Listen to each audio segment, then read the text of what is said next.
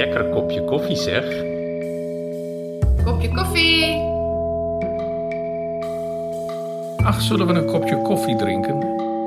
Waar is mijn kopje koffie? Lekker. Een kopje koffie.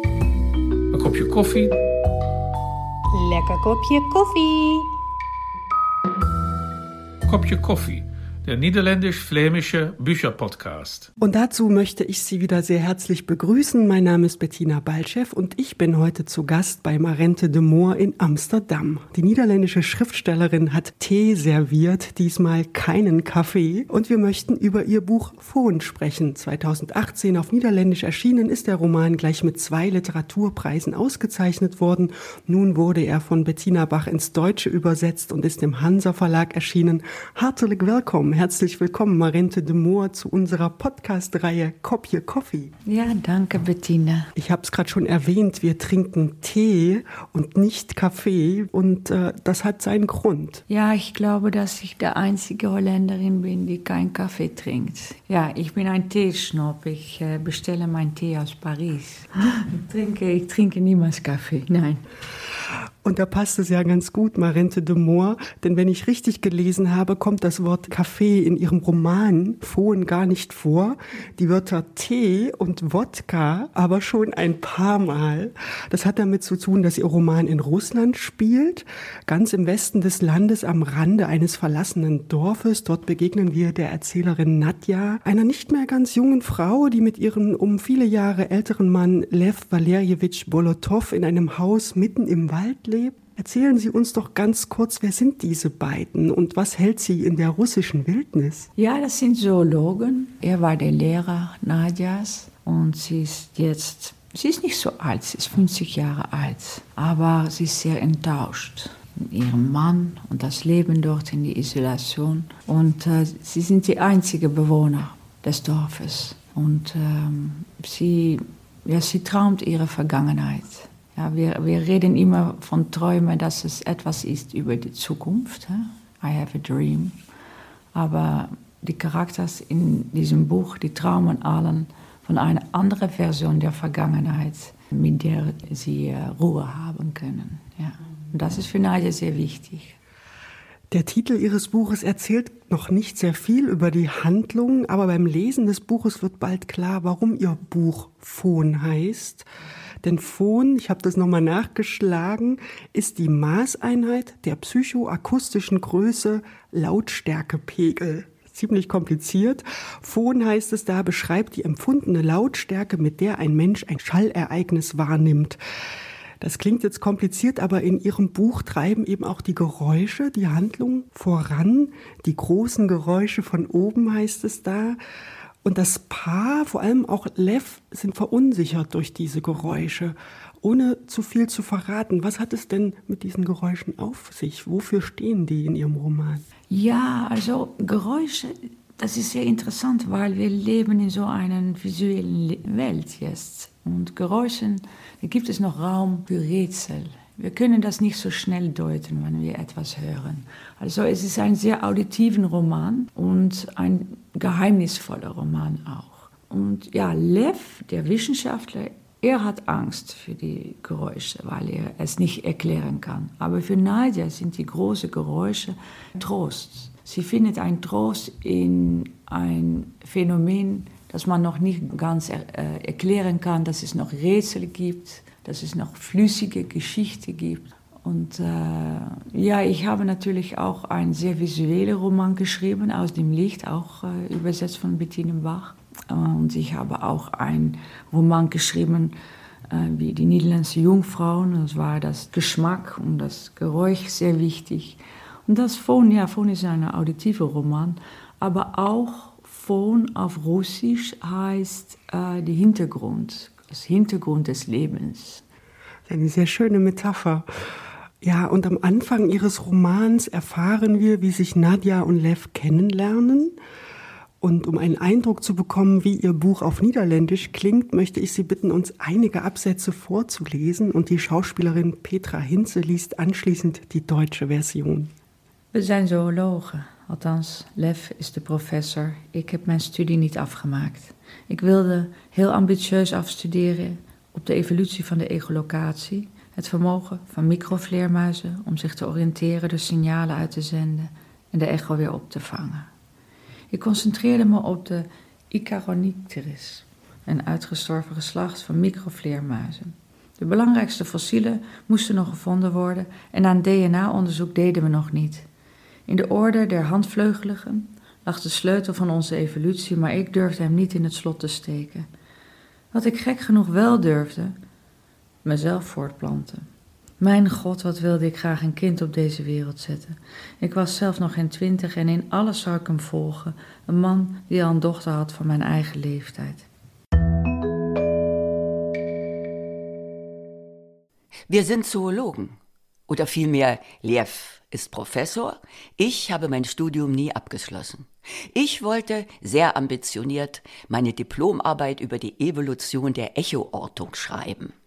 Die Fähigkeit der Mikrofledermäuse, sich zu orientieren, indem sie Signale aussenden und deren Echo empfangen. Ich konzentrierte mich auf die Icaronicteris, eine ausgestorbene Art von Mikrofledermäusen.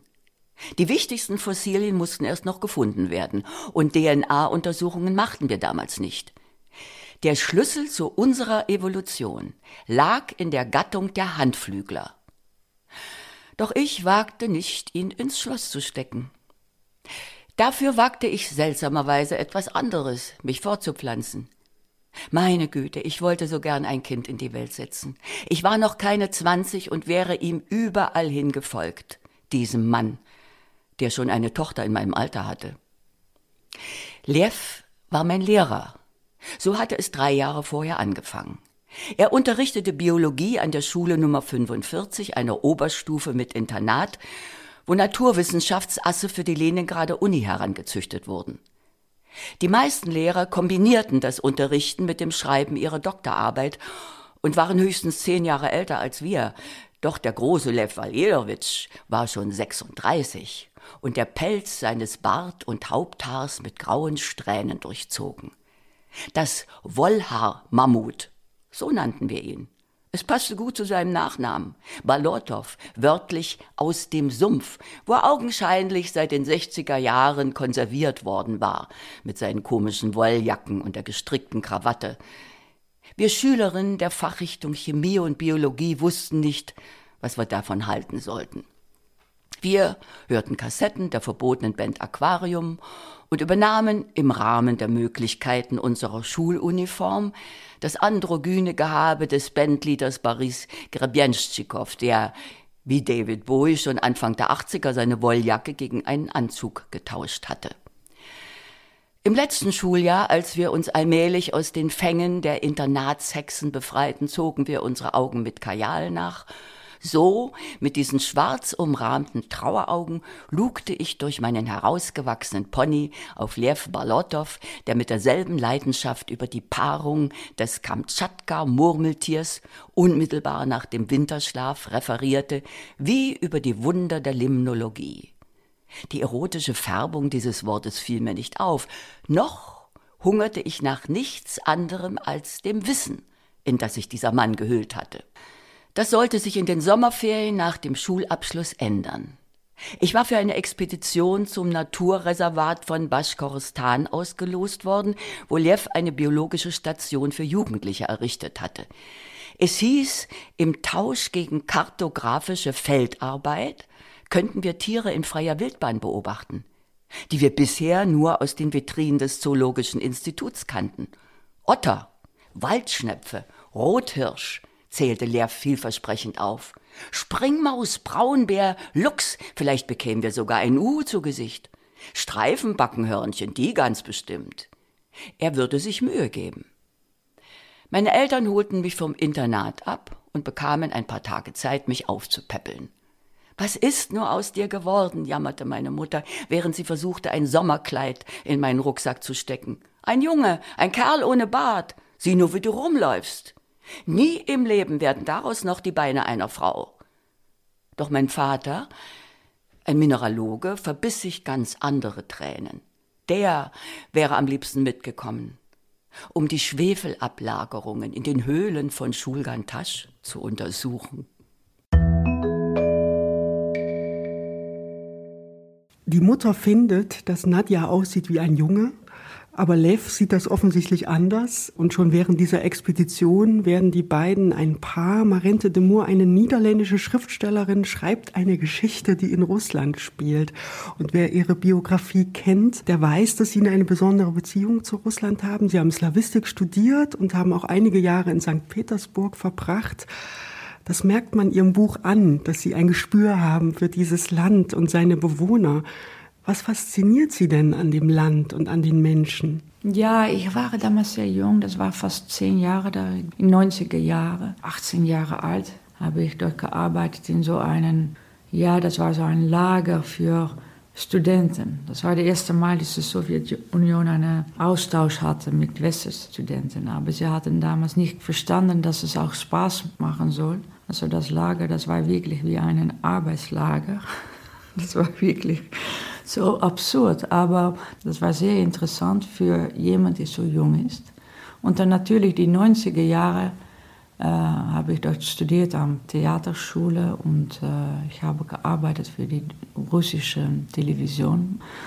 Aber das war eine Zeit, dass die Russen hatten ihre einzige erlaubte Geschichte verloren. Die Sowjetunion gab es nicht mehr und man war auf der Suche von etwas Neues. Und in diesem Vakuum entstanden so viele Geschichten, so viele tolle, aber auch verrückte Geschichten. Und für mich war das ein Reichtum. Das war der Grund meines Schreibens. Ich bin angefangen, dort auch Kolumnen zu schreiben, wie Journalistin. Und das war gar nicht, nicht schwierig. Ich brauchte fast nichts zu versinnen. Es war fabelhaftige Jahre 90, aber auch sehr schlimme Jahre. Das war sehr schwieriges Leben. Ich wohnte damals auch auf Rubels, ich hatte keinen, keinen niederländischen Job. Ähm, aber wenn man 20, 25 Jahre alt ist, ist das nicht so schlimm, glaube ich. Aber die Grund, ja, dass, dass, dass ich hatte immer, immer das Gefühl, dass es noch einen russischen Roman geben soll. Natürlich, mein erstes Buch handelte auch von russischen Immigranten in Amsterdam. Aber so etwas im Wald und der Kampf mit der Geschichte und die, die Vergangenheit und dass man die Vergangenheit ändern kann, dass es nicht nur eine Lösung gibt, um damit fertig zu kommen, das war für mich ein wichtiges Thema für das Buch. Und ich habe selbst auch in 2009 habe ich gearbeitet für einen Monat in so einem äh, ja, ein Lager mit Zoologen im Westen Russlands. Also das war wirklich auf eigene Erfahrungen basiert, auch das Buch. Ja.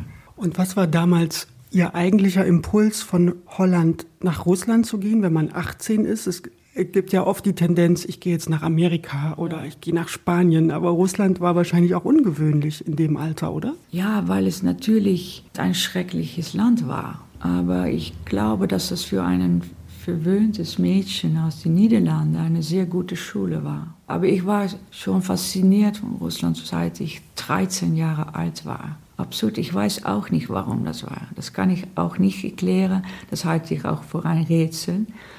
Aber das Land hat mich sehr viel gebracht. Wenn ich niemals in Russland war, wäre ich keine Schriftstellerin geworden. Nein.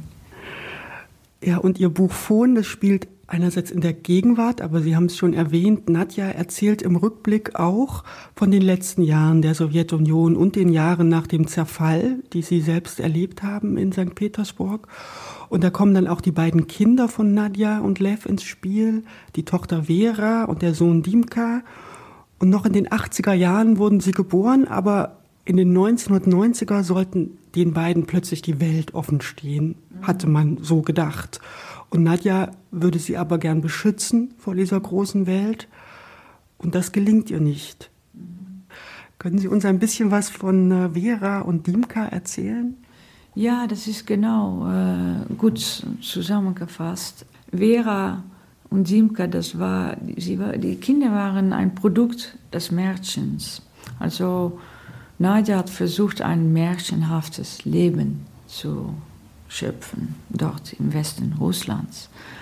Sie hat versucht, die Kinder zu beschützen, aber dann später, wenn die Kinder ihre Freiheit gefunden haben, in großen Stadt, war es nicht gelungen, das Märchen zu behalten. Die Realität war stärker.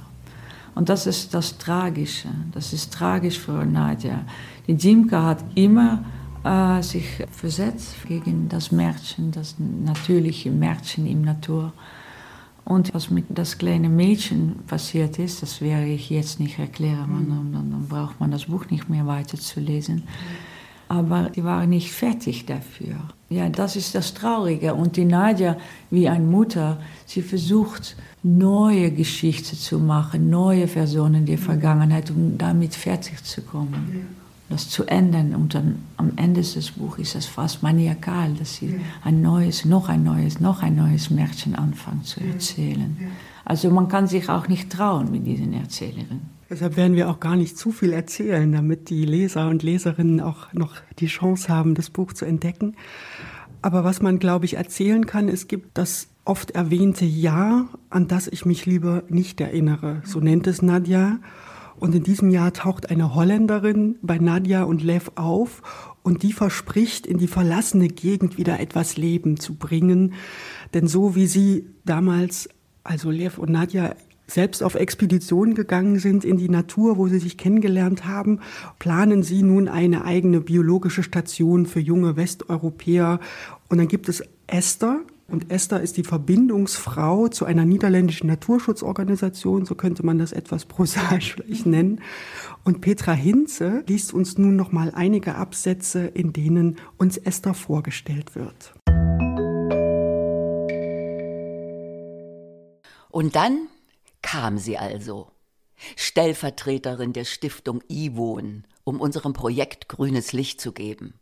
Esther Chavsma beim Klang ihres Namens, der uns in den Ohren kratzte wie eine Harke auf Asphalt, hatte jeder von uns seine eigene Vorstellung. Eine Kommissarin der Roten Armee, sagte Liev, wie die knurrige Nonna Martjukowa im Film. Ein goldenes Frauchen mit einem Korb Tulpen über dem Arm, hoffte ich. Dimka meinte, sie käme vielleicht überhaupt nicht und die viele Mühe wäre umsonst gewesen. Vera freute sich am meisten von allen, weil sie endlich ihre Englischkenntnisse anwenden konnte. Wir warteten auf sie wie die Schulkinder auf Väterchen Frost, als der Jeep ankam. Dieses Prachtstück würde uns bald zur Verfügung stehen, wenn alles gut ging. Neben Lydia saß eine Frau, die mit ihrem wattierten blauen Mantel und der Mütze auf ihren blonden Locken eine gewisse Ähnlichkeit hatte mit dem Schneemädchen, das Väterchen Frost hilft, die Geschenke zu verteilen. Doch als sie ausstieg, sahen wir, dass sie viel größer war als Snegurotschka, vielleicht sogar größer als Väterchen Frost. Sie trug kein Make-up, nur eine zierliche goldene Brille auf der Nase. Mit einem Lächeln gab sie mir als erster die Hand. Das Blut stieg mir in die Wangen. Mit einem Mal roch ich mich selbst die Zwiebeln, die ich geschnitten hatte, mein Haar, das auf der fettigen Kopfhaut wuchs, den stinkenden Schweiß, der sich im verschlissenen Stoff festgesetzt hatte. Ich spürte meine raue Hand in ihrer, die kühl blieb. Wahrscheinlich war sie auf schwielen Schweiß und undeutliches Gestammel gefasst gewesen. Meine Antwort auf ihre melodische Begrüßung klang monoton und slawisch. Sie war nicht einmal besonders schön, nicht so wie Vera. Ungewöhnlich symmetrisch war sie, in jeder Hinsicht auf nahezu anstößige Weise ausgewogen. Wir waren alle beeindruckt von ihr. Und sie tat, als wäre sie das auch von uns. Immer wieder machte sie dieselbe Picobello-Geste, als sie unser Haus sah, unseren Garten, das Labor und sogar das Dorf. Und sie fotografierte. Die Aussicht, den gedeckten Tisch, das Schnitzwerk der Veranda, aber auch hässliche Dinge, die alten Pfannen an der Wand, unsere Wanne und die Badelatschen an Tscherpjakows Füßen. Ständig winkte sie uns zu ihrer Kamera, um uns zu zeigen, was sie festgehalten hatte.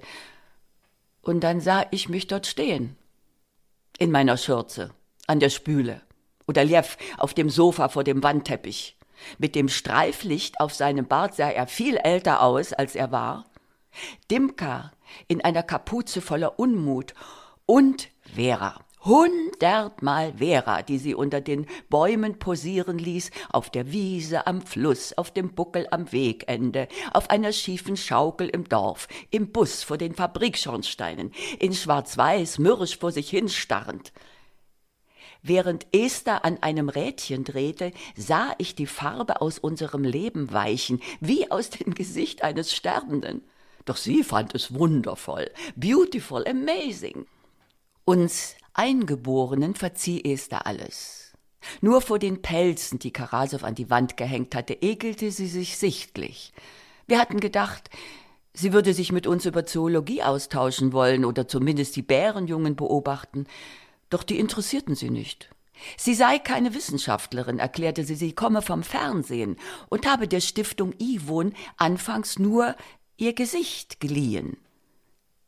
Die folkloristischen Elemente in den Unterkünften stießen auf Zuspruch, glaube ich, und den Sanitärbereich, die Tiergehege und den Ernährungsplan befand sie für gut. Aber sie hatte es eilig. Fünf Tage länger konnte sie nicht bleiben, und in dieser Zeit wollte sie Russland sehen, oder jedenfalls das, was sie sich unter Russland vorstellte. Sie wollte nach Moskau, aber nicht zur Akademie der Wissenschaften, sondern zum Mausoleum mit Lenins Leichnam bevor es zu spät ist. Ich musste an Karasows Worte denken über die Leute aus dem Westen, die ihre Geschichte verloren hatten. Esther musste so schnell wie möglich eine Geschichte finden, um sie zu Hause nachzuerzählen. Aber nicht das Märchen, das wir uns für sie ausgedacht hatten. Am nächsten Tag, als sie zu viert im Jeep nach Moskau fuhren und Esther sich mit drei Küsschen von mir verabschiedete, wurde ich wieder ganz rot vor Scham. Ihre Haut schmeckte sanft, ihre eisblauen Kulleraugen lasen meine Gedanken. Das wird schon, sagte sie. Es wird fantastisch. Ich verspreche es dir. Doch ich wusste, das war nur der erste Akt gewesen. Und nicht die Eurostandartschiki, sondern wir, unsere Familie, Lydia und Scherpjakow, wären die Statisten in diesem unbehaglichen Schauspiel. Marente de Moor, Sie beschreiben einen echten Clash of Culture, könnte man sagen, als Esther ankommt. Hier die vermeintlich weltgewandte Holländerin, dort die russischen Waldbewohner und vor allem Nadjas Tochter Vera erliegt schnell dem Reiz des Westens, den Esther für sie auch verkörpert.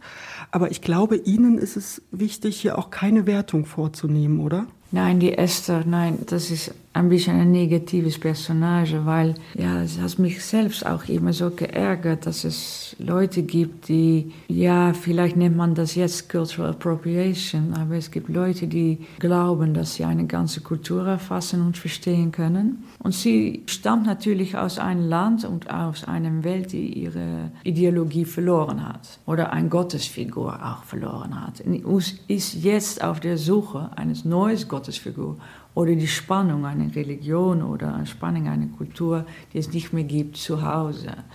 Aber sie ist so rücksichtslos darin, sie ist so schnell, alles zusammenzufassen, weil natürlich für Zweifel braucht man auch Demut oder Langmut. Und der Esser hat das alles nicht. Sie, sie ist diese New Age-Kultur entsprungen und New Age-Kultur, das ist zweifellos. Das ist auch eine neue Religion mit neuen, schnellen, pseudowissenschaftlichen Dogma.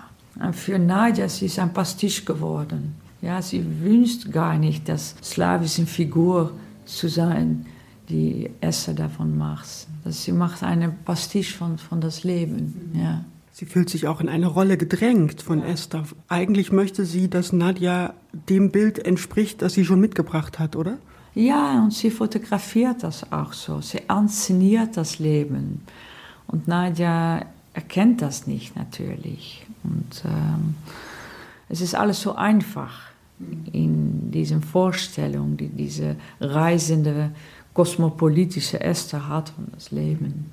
Aber es ist niemals so einfach. Sie fotografiert die Lenin-Buste und sie fotografiert die marxistischen Artefakte, die es gar nicht mehr gibt. Und dann gibt es natürlich das Moment, dass die Natur die Rache hat darauf, aber das erzähle ich nicht weiter natürlich. Ja. ja. Und was ich dabei dachte, ist, dass dieser Aufprall der Kulturen, der westlichen und der russischen, vielleicht auch damit zu tun hat, wie man eben die Wirklichkeit wahrnimmt. Sie haben gerade gesagt, Esther hat keinen Gott mehr. Und wir haben auch schon ein paar Mal das Wort Märchen genannt. In Russland scheinen die ja Märchen eine viel größere Rolle zu spielen als bei uns. Auch für das eigene Selbstverständnis. Und dann kommen wir auch wieder zu den Tieren. Welche Rolle spielen denn diese Tiere, die ja auch immer Geschichtenerzähler sind ja. in der Sowjetunion, beziehungsweise in Russland? Tiere sind sehr angenehme Personagen, Charaktere für einen Schriftsteller, weil Tiere natürlich sich nicht ändern. Sie sind weder Moden äh, noch Reklamen unterworfen. Eine Hase im 19. Jahrhundert ist dieselbe Hase im 21. Jahrhundert. Also das ist die Unschuld gab es immer für Russen. Für Russen war es natürlich auch in der Sowjetunion sehr schwierig, etwas zu erzählen, das vielleicht eine Verbindung hat mit der Gegenwart. Aber Tieren, das ist so etwas, ja, metaphorisch kann das sein, aber sind auch rätselhaftig. Sie haben keine Wörter, sie Sie ändern sich nicht, aber sie sind doch mysteriös. Und dafür in, in all meine Werke, in all meine Bücher ver verwende ich immer sehr viele Tiere. Und es gibt in diesem Buch auch Einfluss von einer britannischen Enzyklopädie, die ich habe, eine zoologische britannische Enzyklopädie aus dem 19. Jahrhundert. Weil im 19. Jahrhundert gab es noch so, dass Mythen und Wissenschaft war sehr gemischt. Also es gibt dort so viele schöne Geschichten, die ganz nicht wahr sein können. Das ist typisch britannisch, 19. Jahrhundert. Zum Beispiel über diese Rabe, die 100 Jahre alt wird. Das ist natürlich nicht möglich. Aber im 19. Jahrhundert, ja, dann schrieb eine Zoologe, ein sogenannter Zoologe, das einfach auf. Und ja, die, die, die Leute lesen das, ja, das, das ist so. Aber jetzt leben wir in so einem Lexikonsleben, ein Referenzleben, dass wir alles was stimmt oder nicht stimmt, in fünf Sekunden aufsuchen können auf Wikipedia. Und das ist so schade, das ist wirklich schade, weil das das Ende ist. Ja, auch ein Wort wie Fake News, das ist Ende von einer Geschichte. Also das ganze Buch vorne ist eine Plädoyer für die Rätsel, für das Geschichte und flüssige Geschichte, dass man das noch weiter erzählen kann, dass ich erzähle etwas, du erzählst es weiter, dann hat es sich schon geändert. Und das haben wir zehntausende Jahre so gemacht. Und dann kann man eine Geschichte sich auch anwenden, dann hat man eine Rolle in einer Geschichte. Und dann kann man sagen, das gehört mich an. Aber jetzt mit diesem binären Internetwelt, äh, dann gibt es nur eine richtige Version. Und das war natürlich für die Russen auch so schwierig. In den 19. Jahren, dass man so auf der Suche war von neuen Geschichten. Aber das Märchen, das ist immer absurd, das klappt oft nicht, aber doch hat es allerdings auch viele Wahrheiten darin beschlossen. Es gibt in diesem Phone auch ein Rabe, der 100 Jahre alt ist und sehr groß. Das passt. Das ist nicht magisch Realismus, das passt einfach, weil die Fantasie ist auch ein Teil der Wirklichkeit. Ja, und was ganz schön ist, dass Sie uns jetzt auch erklärt haben, woher Sie Ihr zoologisches Wissen haben, weil das hat mich sehr beeindruckt, wie gut Sie Bescheid wissen über die verschiedenen Tiere. Denn Nadja und Lev leben auch mit vielen Tieren, ja. mit einem Pferd, einem Hund, einem Ziegenbock, alle sind da. Ja, und in dem Jahr, an das sich Nadja nicht gerne erinnern möchte, spielt dann auch ein echter Bär eine tragische Rolle. Und wir verstehen auch, warum äh, Nadja sich nicht erinnern will. Aber es gibt zwei wichtige Sätze in dem Buch, die ich gern zitieren möchte, die vielleicht auch daran anschließen, was Sie gerade gesagt haben. Einmal schreiben Sie, vielleicht dreht sich das Leben ja darum, welche Geschichten wir beschließen zu erzählen. Fantasielose Menschen haben nicht die Wahl, die erzählen keine Geschichten, die vertreten Meinungen. Und ich glaube, das schließt auch schön den Bogen zu dem, was Sie gerade gesagt haben, ja. weil es eben nicht nur auf Ihren Roman zutrifft, sondern ganz generell auf die Welt. Ja, ja, ich finde das so schade. Meinungen. Ich habe selbst gearbeitet wie eine Meinungsjournalistin, ein Opinionjournalist. Und das war so am Ende so langweilig, weil Meinung ist immer hermetisch. Und es wird auch immer schwieriger für uns, einfach zu sagen, ich weiß es nicht genau. Warum ist das so ein Tabu geworden? Für Politiker ist das ein Tabu, aber auch für uns ist das auch ein Tabu geworden. Und das ist nicht richtig. Man soll doch sagen können, Zweifel ist schön, Zweifel gibt auch Raum, es gibt auch eine Möglichkeit, etwas weiter zu wandern. Und vielleicht ist das Buch auch eine kleine Rache, persönliche Rache auf Lesern, die ich oft getroffen habe, die immer versuchen, meine Romane wie ein Rebuspuzzle zu entlösen. Also ah ja, richtig, dann klappt es alles und das ist dann das Ende und dann schließe ich das Buch. Äh, natürlich gibt es einen Plot, es ist nicht ein unlogisches Buch, aber ich selbst persönlich mag ich es sehr, wenn es Filme oder Bücher gibt, dass man noch weiter wandern kann. Wenn man noch etwas beitragen kann, vielleicht etwas versinnen kann, das es ganz nicht in, diesem Buch gibt oder was der Schriftsteller selbst nicht gefunden hast. Und das finde ich schön, wenn das passiert. Aber wir leben jetzt in so einer Zeit, dass es ein ganzes Tabu gibt. Und natürlich ist es so, dass es darüber handelt, was wir entscheiden zu erzählen, weil auch das Fernsehen oder was wir lesen, das ist auch eine Entscheidung, etwas abzudecken und zu, auszulichten. Das ist immer eine Entscheidung. Ja. Und dazu passt auch der Satz, den ich mir auch noch aufgeschrieben habe, Hochlebe die Zeit der Rätsel, steht an einer Stelle. Und ich glaube, das meinen Sie auch ein bisschen damit. Sie haben gerade das Fernsehen erwähnt und am Anfang auch über das Visuelle gesprochen. Das Visuelle legt ja auch fest. Das ist ja auch was anderes als das Hören, Phon, wo man tatsächlich noch sich etwas einbilden kann, woher kommt das Geräusch, wer erzeugt dieses Geräusch. Also Sie sind eine Verfechterin der Rätselhaftigkeit. Ja, ja, genau, natürlich, ja, ja. Ja, weil natürlich das aus dem Licht meiner anderen Roman, das handelte auch von das Visuelle, es handelte von der Erfinder des Films. Und er fand es eigentlich schade, er hat Angst vor seiner eigenen Erfindung, weil er meint, dass jetzt alles festgelegt wird. Und das ist auch passiert. Es gibt fast keine Stelle mehr in der Welt, die nicht festgelegt oder nicht fotografiert ist. Und man fotografiert jetzt nicht nur für das eigene, aber man fotografiert jetzt für das Publikum. Ja? Man nimmt ein Foto, man, das ist für die, die sozialen Medien und dann wendet man das nur an, man erfahrt nur zu zeigen, zu anderen zu zeigen, für ein Publikum. Das ist eine ganz andere Welt, in wir uns jetzt befinden. Und natürlich in Form gibt es das alles nicht. Schwieriges Internet. Es gibt ja Internet, es ist Gegenwart, ja 2015 glaube ich, so etwas. Aber es wirkt dort alles nicht. Und das war auch damals so, wenn ich mich befinde in diesem zoologischen Lager. Da gab es nur eine Hügel, woraus man äh, mit dem Handy äh, etwas, äh, einen Anruf machen konnte. Aber man brauchte das auch nicht. Und das einzige Ständige natürlich ist auch das Wald. Weil in einem Wald gibt es keine Änderungen der Geschichte. Sie beschreibt auch das Wald, das war die Stelle von na, dem Zweiten Weltkrieg. Aber das zeigt sich nicht mehr. Es ist nicht wie in einem Stadt, hier hat Lenin gewohnt und hier ist das passiert. Nein, im Wald passiert nur das, was schon seit Zehntausenden Jahren passiert ist. Und es ist auch noch eine starke Natur. Die Tiere sind stärker, die entscheiden alles. Die Natur entscheidet alles in diesem Buch. Ist nicht von uns abhängig. Ja. Marente de Moor, Sie haben uns mit Fon eine wunderbare Geschichte erzählt, rätselhaft, märchenhaft, aber doch auf sehr realem Fundament. Ich möchte mich sehr herzlich für dieses Gespräch bedanken. Herzlichen Dank dafür auch. Der Roman Fon ist im Hansa Verlag erschienen und er wurde von Bettina Bach ins Deutsche übersetzt.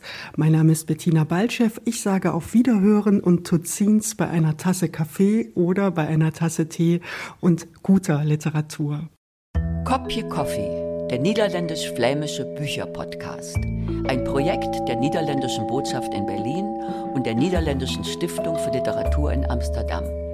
In Kooperation mit Flanders Literature in Antwerpen und der Vertretung von Flandern.